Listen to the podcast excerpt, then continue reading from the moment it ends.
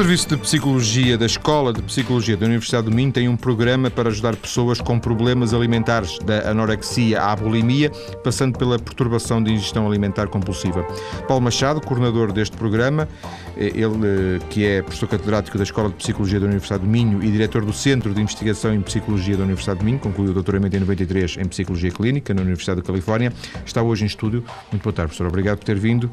Este serviço de psicologia surgiu quando? Eh, quando é uh, o, o, Serviço de Psicologia, em, em, boa verdade, e o seu uh, antecessor, o Serviço de Consulta Psicológica e Desenvolvimento Humano, uh, de que o Serviço de Psicologia é uma evolução, surgiu na Universidade do Minho anteriormente à própria licença, antiga licenciatura em Psicologia. Portanto, foi mesmo o, o início, o, o, o semente da Ainda não havia licenciatura e já havia o Serviço de Consultas, é isso? Serviço, foi o Serviço de Consulta Psicológica foi o primeiro projeto eh, da, no âmbito da psicologia eh, a surgir na Universidade de Minho. Eu, eu, ainda não estava na Universidade de Minho, foram eh, outros colegas que, que, ainda estão ligados à escola que, eh, que estiveram associados a esse, a esse, primeiro projeto. Portanto, nós temos uma longa tradição, Sim. digamos, de, de, eh, de prestação de, de, serviços à comunidade académica e à comunidade em geral. Eh, distinguiu as duas porque preferencialmente este serviço de consultas era para os estudantes da universidade e depois alargou-se ou basicamente sempre sempre tivemos e, e, e a Universidade do Minho tem isso muito claro quer dizer nós sempre tivemos essa, essa, essa duplo, esse duplo objetivo portanto não não podemos dizer que um é mais importante que o outro. Nós dizemos quando referimos a comunidade académica e a, a comunidade em geral é porque as pessoas podem pensar como é um serviço serviço na universidade que está apenas dirigido aos, aos alunos. E não é verdade. A universidade tem uma grande preocupação eh, em, em estabelecer eh, pontos e contacto com a, com a comunidade e a sociedade em, em que se insere. Com os vizinhos. E as prestações de serviços. Com os vizinhos ou, ou connosco próprios, porque nós somos ao mesmo tempo também vizinhos, somos parte da, uh, da comunidade, portanto não estamos separados dela. Portanto, hum. quando, quando prestamos serviço à comunidade, temos também a prestar serviço a, a nós próprios. É? Mais recente é este programa de ajuda a quem tem eh, problemas alimentares. Sim, esse é, esse é mais recente, esse é mais recente. Uh, embora tenha também uh, já alguns anos e, e foi criado no contexto também de, de preocupações de, de, de, investigação clínica, ou seja, nós estamos interessados em, em conhecer melhor estas perturbações, em melhorar o, o, os serviços e a eficácia eh, dos programas e, portanto, eh, é, é, um programa de, de, ajuda, mas tem também uma componente de, eh, de, de, investigação. E isso resulta do facto, resulta do facto de haver na, na, na equipa eh, desta Escola de Psicologia eh, psicólogos que, que, se especializaram, que têm interesse muito específico nesta área ou, ou nem tanto? Eh, sim, obviamente que que sim, eh, em, boa verdade, se quer que lhe diga, é este o, o início eh, de, de, de, toda esta intervenção e investigação no, no domínio das perturbações do comportamento alimentar surgiu na realidade num contexto de um projeto de investigação em que eu fui desafiado por colegas de outros países a integrar um, um projeto colaborativo europeu. isto em 2000 2000 a 2001. E, e, portanto, em boa verdade, surgiu como uma, eh, como uma questão de, de, de investigação, e, e, mas rapidamente se evoluiu e, foi tomando eh, diferentes valências, eh, incluindo, obviamente, a prestação de, de serviços. É, é, é, é, o seu caso, como psicólogo, tem um foco especial nestas questões da, da perturbação do comportamento alimentar? Eu, eu, eu por força da, da dedicação a uma área de investigação dos últimos anos eh, e, e de intervenção clínica, eu diria que sim, acabei por me especializar uh, mais uh, nesta área e grande parte da, do, do, esforço de investigação e de intervenção é na área das perturbações de comportamento alimentar. Uh, as conferências a que vou, as sociedades em que estou, em que estou envolvido, neste momento tendem-se maioritariamente das perturbações de comportamento alimentar faz parte um bocado, se calhar, se quiser, da, da própria uh, evolução pessoal em termos uh, académicos e científicos. Este é um serviço gratuito? É, é, um, é um serviço gratuito uh, o que é oferecido, deixe-me colocar isto tudo um, para não, não criar falsas expectativas.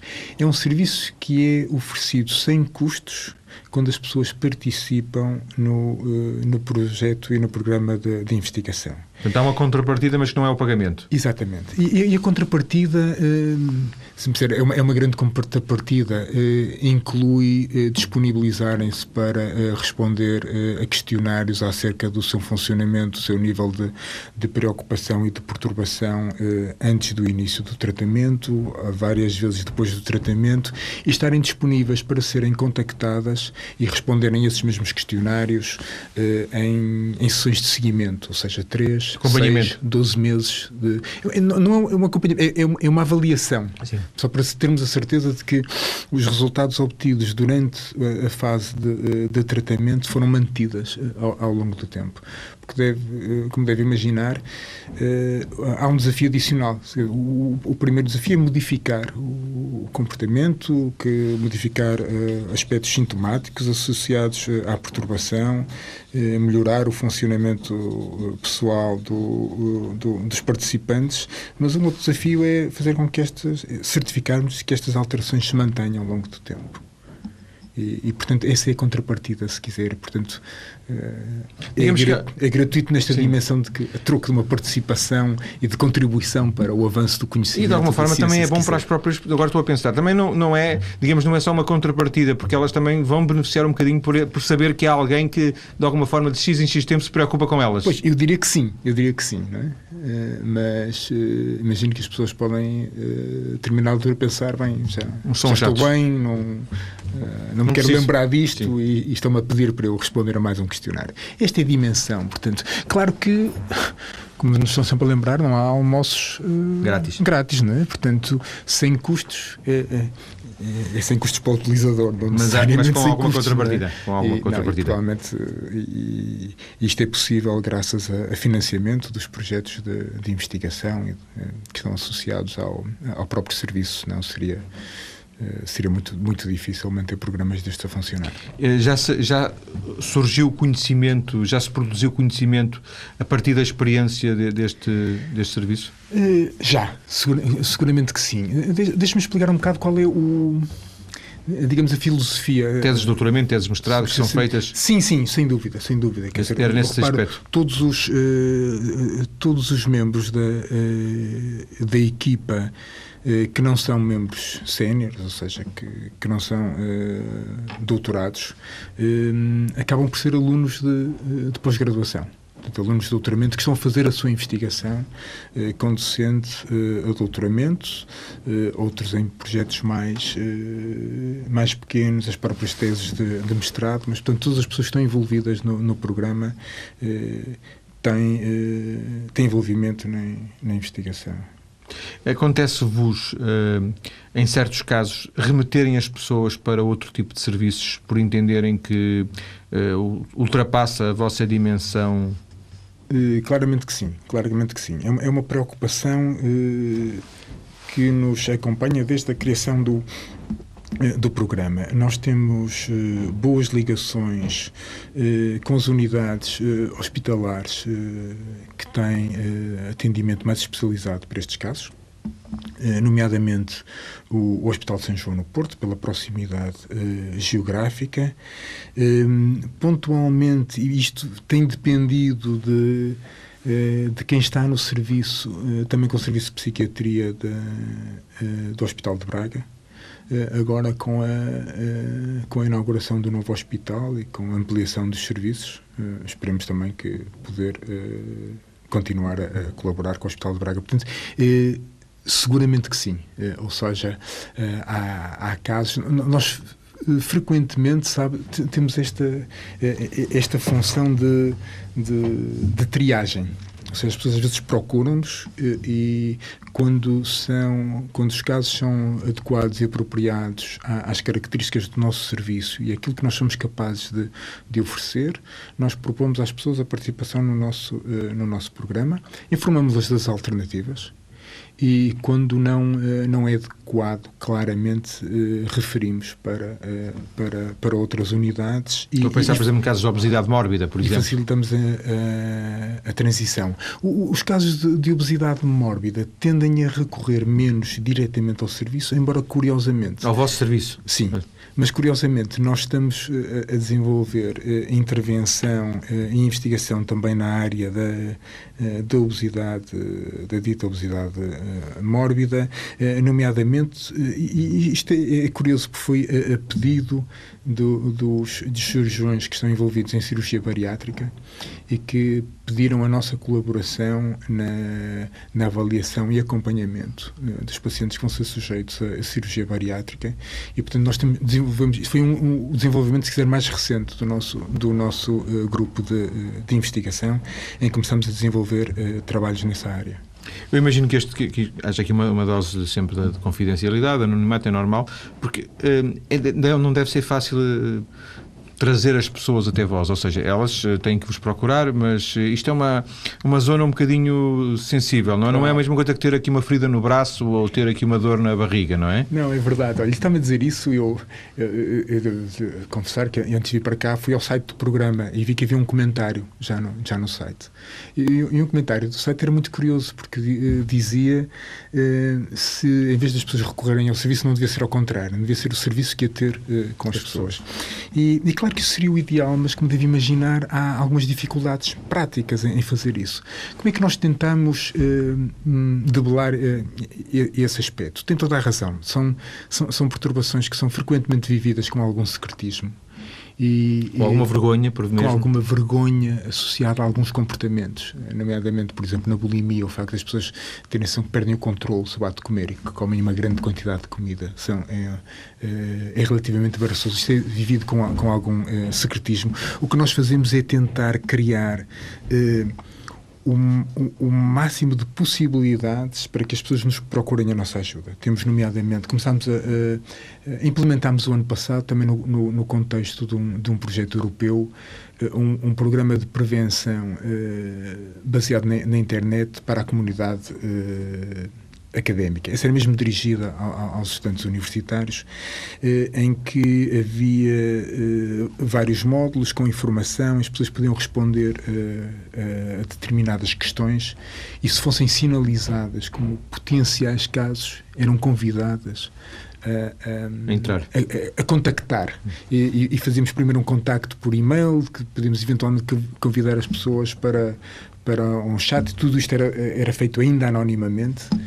Uh, e, a ideia está a ver é facilitar o acesso, uh, o acesso aos serviços, porque este é realmente um problema. Há, há investigação internacional que mostra que apenas cerca de 6% de todos os casos, por exemplo, de bulimia nervosa, recorrem à ajuda.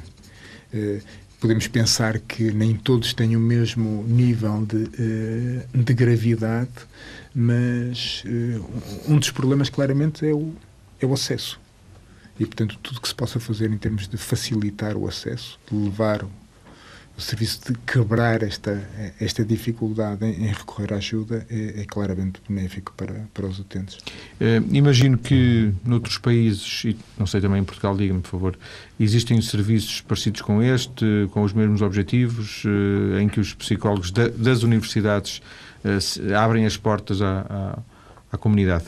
Sim, sim. Eu, eu diria a, a, maior parte de, das escolas eh, em que estou a pensar, nomeadamente das universidades públicas, eh, tem, eh, tem serviços de, de psicologia que prestam serviço atendimento nas várias, em várias áreas e para vários tipos de, de problemáticas, quer a, a, população académica, quer a, a população em geral. E isso é, um, é, é uma situação que é, que é, normal, por exemplo, acontecer também nas, faculdades, nas, universidades estrangeiras? Ou nem tanto? Não, Esteve é, nos Estados Unidos, nomeadamente? Não, é, é normal. Sim, no, no, na universidade em que eu me, em que eu me doutorei, uh, havia isso. A escola em que eu, o departamento em que eu me doutorei tinha uma, que eles chamavam uma, uma clínica de treino, uma training clinic, em que tinha esta dupla função, ou seja... Servia a, para os estágios dos alunos? Exatamente. A troco de... de a contrapartida aí, está a ver, era... era sessões de psicoterapia a custo reduzido e uma possibilidade de os alunos de, de, doutoramento, nomeadamente os que estavam a fazer doutoramento em psicologia clínica, como era o meu caso, irem uh, ganhando experiência clínica. Éramos supervisionados pelo, pelos professores do, uh, do departamento uh, e oferecíamos serviços à, à, comunidade em geral. E havia uma. Era diferente, depois havia também um, um, um centro de atendimento mais dirigido aos alunos da, da universidade, mas, mas é prática comum nas, nas universidades. Vamos ficar por aqui nesta primeira parte da nossa conversa. Quando voltarmos daqui a, a poucos minutos, vamos centrar-nos na questão precisamente dos problemas alimentares, destas perturbações do comportamento alimentar, vamos eh, tentar uh, conhecê-las melhor. Até já. Estou hoje a conversar com o psicólogo e professor catedrático da Universidade do Minho, Paulo Machado, sobre o programa de ajuda personalizada para pessoas com problemas de alimentação. Professor, estes problemas eh, hoje em dia são, imagino, são globais, até a sua experiência nos Estados Unidos pode confirmar isso. Quer dizer, não, não há problemas uh, específicos de um país, nem, nem de um continente, se calhar, sobretudo nos, nos, países mais desenvolvidos. Este, este, tipo de problemas, anorexias, bulimias, são problemas globais hoje? são problemas globais. E, e, e, como referiu, muito provavelmente, se, se calhar mais, sabe-se menos do, dos países não ocidentalizados, se quiser, mas, quer dizer, mesmo investigações que foram realizadas pelo, pelo nosso grupo demonstram que as taxas de prevalência que nós encontramos eh, em Portugal, eh, por exemplo, para a anorexia eh, nervosa, são semelhantes àquelas que se encontram nos outros países europeus e na, na América do Norte, Estados Unidos e, e, e, Canadá. Portanto, sim, são, são globais. São globais. E isso e, e exige uma intervenção, que eu não digo que seja concertada e global, mas imagino que haja em todos os países gente preocupada com isto. Sim, seguramente, seguramente que sim. Aliás, é, é, é bem patente nas atividades de, de diversas organizações internacionais. Sendo que pode ficar um pouco a ideia, até por ignorância, de que estamos a falar de problemas recentes. Mais, de, não digo de moda no sentido de, de, das pessoas a incorporarem, mas uh, de se falar mais uh, delas mais recentemente, quer, quer fazer uma, uma breve caracterização? Uh, claro, isso é, é, é, uma, é, uma, é uma questão curiosa, sabe? E, e em boa verdade, às vezes uma pergunta difícil de responder. Mas se nós pensarmos, e, e, e deixe-me separar os dois casos, a anorexia nervosa e a, e a bulimia nervosa porque a anorexia nervosa está uh, descrita e identificada uh, há mais anos. E, e, quando olhamos para, para os dados epidemiológicos, o que se observa é que a prevalência, e por prevalência tra, traduzindo isto, quer dizer, o número de casos que existem a, a, a qualquer momento. Estou traduzindo não para si, mas pensando também na, claro. em que nos poderá estar, uh, uh, nos poderá estar a, a, ouvir. Portanto, este, este número de casos que existem em um determinado momento tem sido estável ao longo dos anos. Se olharmos para os registros uh, médicos dos anos 50, 60, 70, 80, 90, do século passado, depois continuando na, na, nas décadas já deste século, tem sido relativamente estável.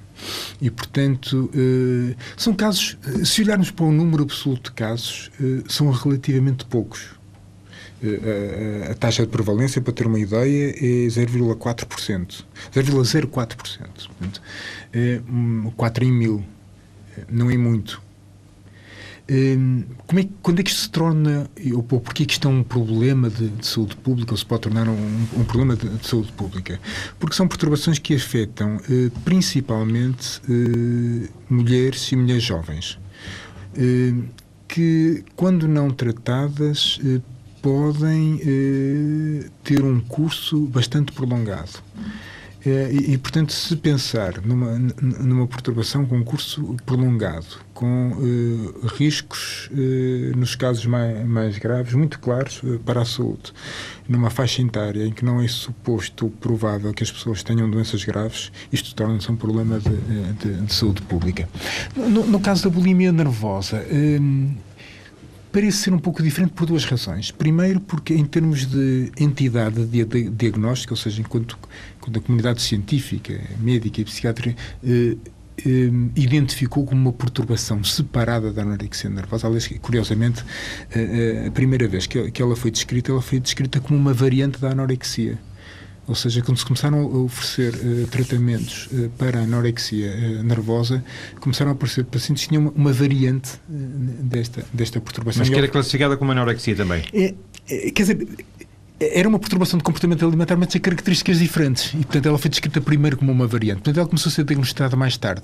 Temos dados mais recentes, a partir dos anos 70, provavelmente mais dados epidemiológicos sobre as perturbações, eh, sobre a bulimia nervosa. E se olharmos para, para a evolução dos casos, eh, a bulimia nervosa atingiu um pico de, de, de, frequência nos anos 80 e 90 e parece estar a diminuir e a estabilizar depois daí. Uh, não, não, se sabe muito bem porquê.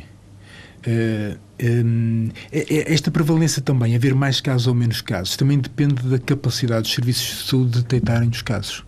Quer dizer, nós encontramos uh, casos, uh, relatos históricos de, uh, de, casos clínicos que, à luz de, do nosso conhecimento atual, nós poderíamos dizer com grande certeza. Sim, que eram bulimia. Que eram uma bulimia nervosa, que era uma anorexia nervosa. Não se chamavam anorexias nervosas ou anorexias Sim. mentais, que era, era esse o termo anterior. E, e, e, portanto, Sim. podia haver os casos, só que eles não eram conhecidos, não eram identificados. Não é? Só para fazermos aqui uma, um, um brevíssimo ponto de ordem, bem, a anorexia hoje em dia é uma, é uma coisa que está bastante difundida e a esmagadora maioria dos nossos ouvintes, penso, uh, identificam bem a anorexia como aquela aquelas, nomeadamente aqueles modelos uh, que, que, são demasiado magros, são anoréticos, não é? E, portanto, uhum. aquelas imagens de Natura morreu uma, uma modelo que sim, se sim. caracterizado por ser anorética. A bulimia tem a ver com, uh, com comer e depois vomitar, não é? Pois, eh, digamos, há, isto é curioso porque pensa-se que em termos de, de, características ou de organização, se quiser, da, da, da, perturbação psicopatológica, elas têm algo de comum. Ou seja, o que estes uh, pacientes o que espera se caracterizar uh, e, e, distinguir, digamos, da, da, da, população geral é uma sobrevalorização dos aspectos do peso e da forma corporal. Tendo isto como organizador central, as depois têm manifestações uh, sintomáticas diferentes. A anorexia, caracterizada pelo peso baixo, uma recusa de manter um, uma, uh, um, um, peso uh, adequado para a idade e a, e a altura. Portanto, são as, é, é, a dimensão mais visível, se quiser, da anorexia é o peso excessivamente abaixo, associado a um, um medo intenso de, de engordar pessoas, mesmo com peso demasiado baixo, têm, uh, descrevem e, e, e, explicitam este, este, medo, este medo de engordar. Um, a bulimia nervosa é caracterizada por dietas também muito restritivas. As pessoas começam, inicialmente, começam uh, por, por, preocupação exagerada com o peso e por a forma corporal, provavelmente, uh, envolvem-se em dietas uh, demasiado restritivas. E quando eu estou a dizer dieta, é restringir a alimentação, comer menos do que aquilo que é necessário para, para, eh, para o funcionamento uh, normal. E, isto é, é, é, muito difícil. E, e, o próprio processo da fome faz com que, pontualmente, uh, as pessoas percam o controle sobre o ato de comer e acabem por comer muito mais do que aquilo que comeriam. Um, isto faz com que determinadas pessoas entrem numa espécie de um ciclo vicioso que são estes, eh, estes episódios que nós chamamos de ingestão alimentar compulsiva, portanto, as pessoas comem uma grande quantidade de comida com uma sensação de falta de controle e depois o envolvimento em métodos compensatórios eh, inadequados para tentar eh, contrariar ou eliminar Sim. o efeito da, da, da, ingestão exagerada. É provocar os vómitos, nomeadamente. Essa é uma das, das estratégias, com, com, riscos claros para a saúde, que as pessoas podem não, não, não, não se aperceber ou não ter a ideia, mas provocar o vómito repetidamente é, é perigoso em, em termos de, de, de, de saúde. Hum. Uh, Referiu-se à, à, bulimia e à anorexia como bulimia nervosa e anorexia nervosa, porque essa é a denominação ou porque quer fazer a distinção com outro tipo de bulimias e de anorexias? Uh, não, não, quer dizer, essa é a distinção. curiosamente, sabe? Há outras que não são nervosas, é isso? Não. Em termos de perturbação do comportamento alimentar, não. Uh, o, que acontece é que a anorexia também é um termo médico uh, que etimologicamente quer dizer falta de apetite. Ora, não, nem sequer é muito claro que, que, uma, que o paciente com anorexia nervosa tenha falta de apetite, tem Sim. fome intensa. Né? não comem o necessário. Né? E, portanto, é, é, é, é, é designação, sim. se quiser. É uma questão, uma questão de rigor para, de rigor para, para descrever a perturbação. Sim, sim. Um, a anorexia e a, e a, bulimia nervosas são as tuas principais uh, perturbações, até pela vossa experiência, imagino que... Elas são, curiosamente, são as mais conhecidas Uh, aquelas que provavelmente as pessoas mais ouvem uh, falar e que têm mais atenção, nomeadamente uh, mediática, e não são necessariamente aquelas que são mais frequentes no, no, quer na comunidade, quer nos serviços de saúde, mas isto é uma questão de diagnóstico. O que acontece é que a grande parte, ou a maioria dos casos, quer eh, existentes quer na comunidade, nos estudos epidemiológicos que são feitos na comunidade, quer nas populações que recorrem a serviços especializados de tratamento, caem numa categoria de uh, residual que é chamada a perturbação do comportamento alimentar sem outra especificação. Eu sei, isto são termos muito técnicos, são baseados numa, em, em classificações internacionais de, das perturbações eh, psicopatológicas e psiquiátricas e, e, e, e, é um problema que está a tentar ser resolvido na nova versão do, eh, do, do DSM, do DSM-5, provavelmente já, já várias eh, vezes já ouviu falar. Sim, várias vezes falou aqui, não é? A tal bíblia das doenças psiquiátricas. Exatamente, exatamente. E, uma das coisas que está a ser discutida neste momento, e, tenho tido o privilégio de participar em algumas destas discussões nas, eh, na, nas reuniões da, das sociedades científicas a, a que pertenço, tende-se tende-se a tentar resolver este problema. E nesta categoria, que deveria ser residual, estão na realidade a maioria dos casos. E que podem ser o quê? Podem ser perturbações de comportamento alimentar semelhantes à anorexia ou à bulimia nervosa, que por uma questão de frequência ou duração dos sintomas não chegam a ser classificadas como anorexia ou bulimia, ou então variantes destas perturbações. Uma perturbação de comportamento de ingestão alimentar compulsiva, eh, a perturbação purgativa, quer isto dizer que são pessoas que têm a dimensão de compensação da bulimia nervosa, mas sem uh, episódios recorrentes de ingestão alimentar compulsiva. Portanto, há depois variantes, variantes destas, destas perturbações que necessitam de, de atenção clínica e de apoio clínico.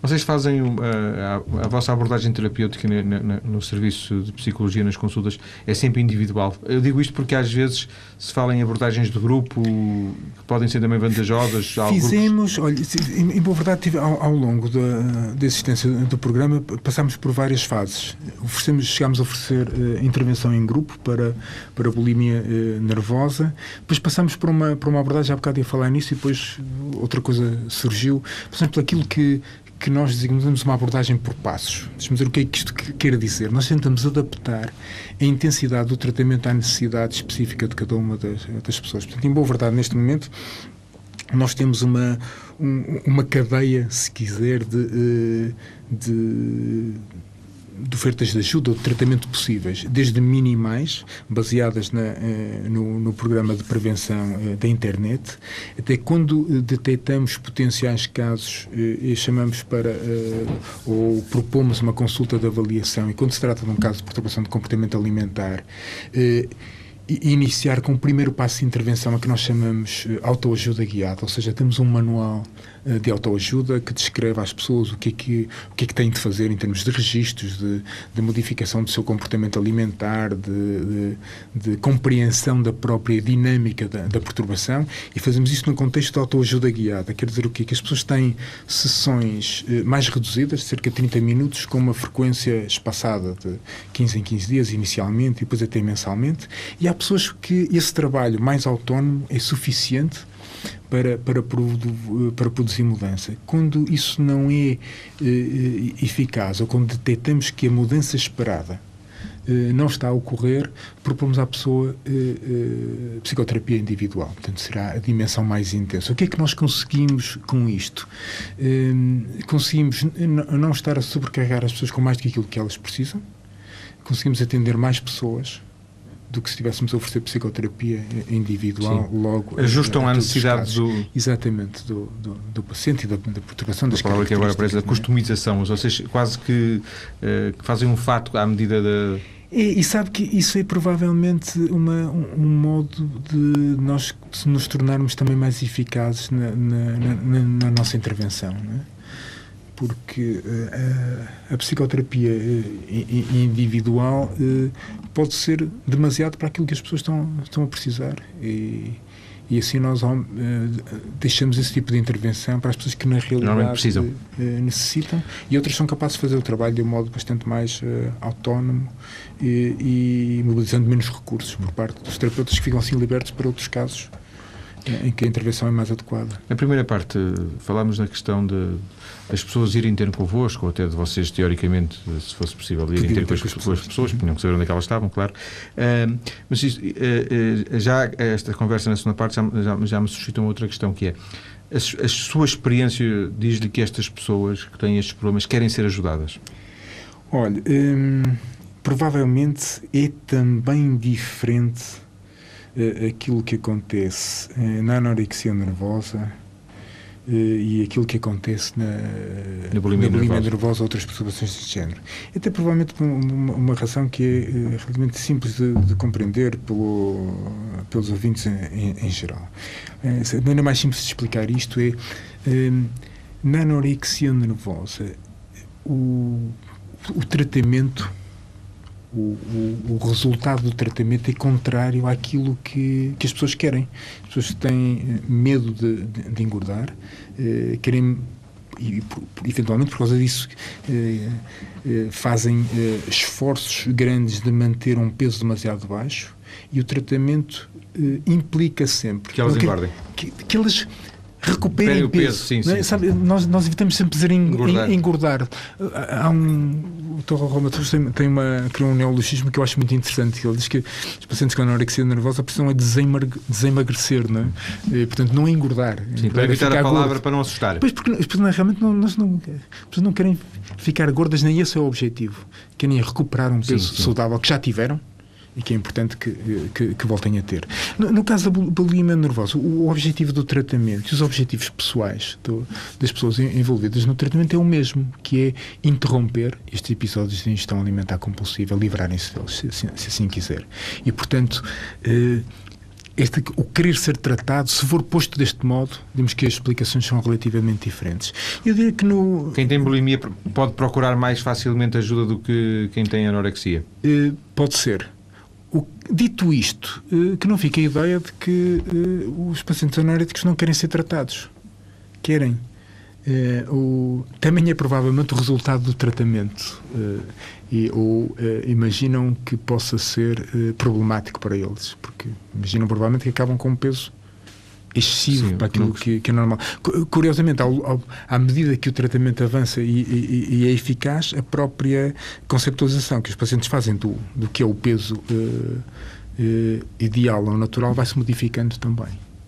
Eh, faz algum sentido, eu penso que não, mas faz algum sentido esta ideia de que, como estes, estes problemas de comportamento alimentar uh, acontecem sobretudo em raparigas em, jovens que um, se pode desvalorizar isto ao ponto de dizer assim, é que depois passa, são, com, com, com, o tempo passa, ela daqui a dois ou três anos já não, já não, já não tem nada disso. Pois, uh, enfim, eu, eu, diria que não. É, é, o risco de, de, de, pensar isso é demasiado elevado. As consequências podem ser demasiado elevadas. Porque, repare, se eu trato todos os potenciais casos desse modo, eh, corro o risco de falhar em alguns. E naqueles que falho, ou seja, aqueles que não passa, vão se tornar em casos eh, graves. E isto é um, é, um, é um, risco que, em termos de saúde pública, não se pode correr. Não é? E, portanto. Eh, daí Até provavelmente levar, por exemplo ao suicídio, não é? Como, como há, há, relatos de casos pode e, e, sem querer dramatizar demasiado uh, as perturbações de comportamento alimentar são das perturbações psiquiátricas com maior taxa de mortalidade né? Uh, não só por causa do suicídio, mas também por causa das complicações médicas uh, uh, associadas. E, e, e, portanto, muito provavelmente é muito mais adequado nós termos uma, uma intervenção adequada ao, ao caso. Sim. Né? Portanto, está por, por passos, o mais cedo possível. O, o mais cedo possível, até por se passar com intervenção minimal, ótimo.